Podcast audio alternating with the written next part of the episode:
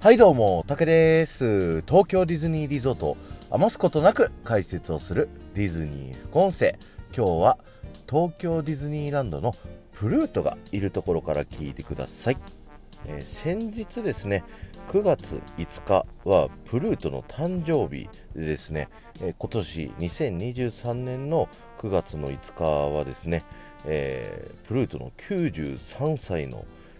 誕生日だったということでですね今日はプルートのお話をしたいなと思ってるんですけどもプルートはですね1930年ミッキーのピクニックという作品でですねデビューをしましてその、えー、作品で登場した時にはですねなんとミッキーのペットではなくミニーのペットとしてですね登場しました。でその時にはですねプルートという名前ではなくローバーという風にね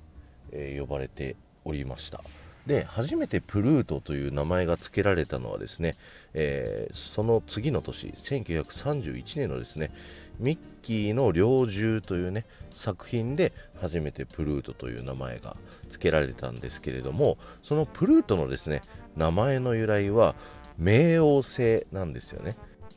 えー、太陽のね周りをぐるっと回っている地球の惑星、えー、水金地下木土天海明とかってねあの言われたりしてましたよね。でその冥王星が発見された年がプルートの誕生した年と同じだったということで記念してプルートという名前が付けられました。ところがですねあの2006年にこちらの冥王星ですねあの太陽系の惑星から外されちゃうんですよね。この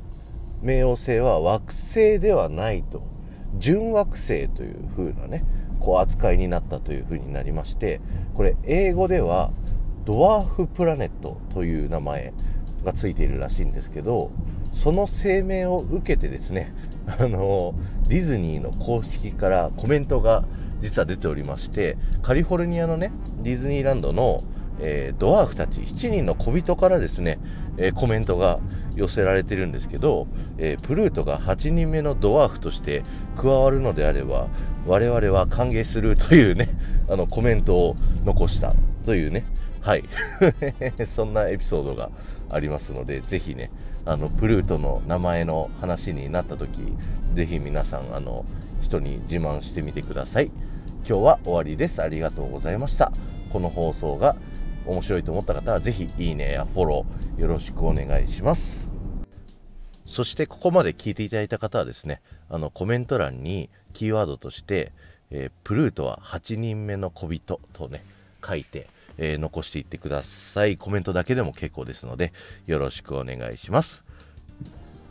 この後も夢が叶う場所東京ディズニーリゾートで素敵な旅のひとときをお過ごしください。Thank you.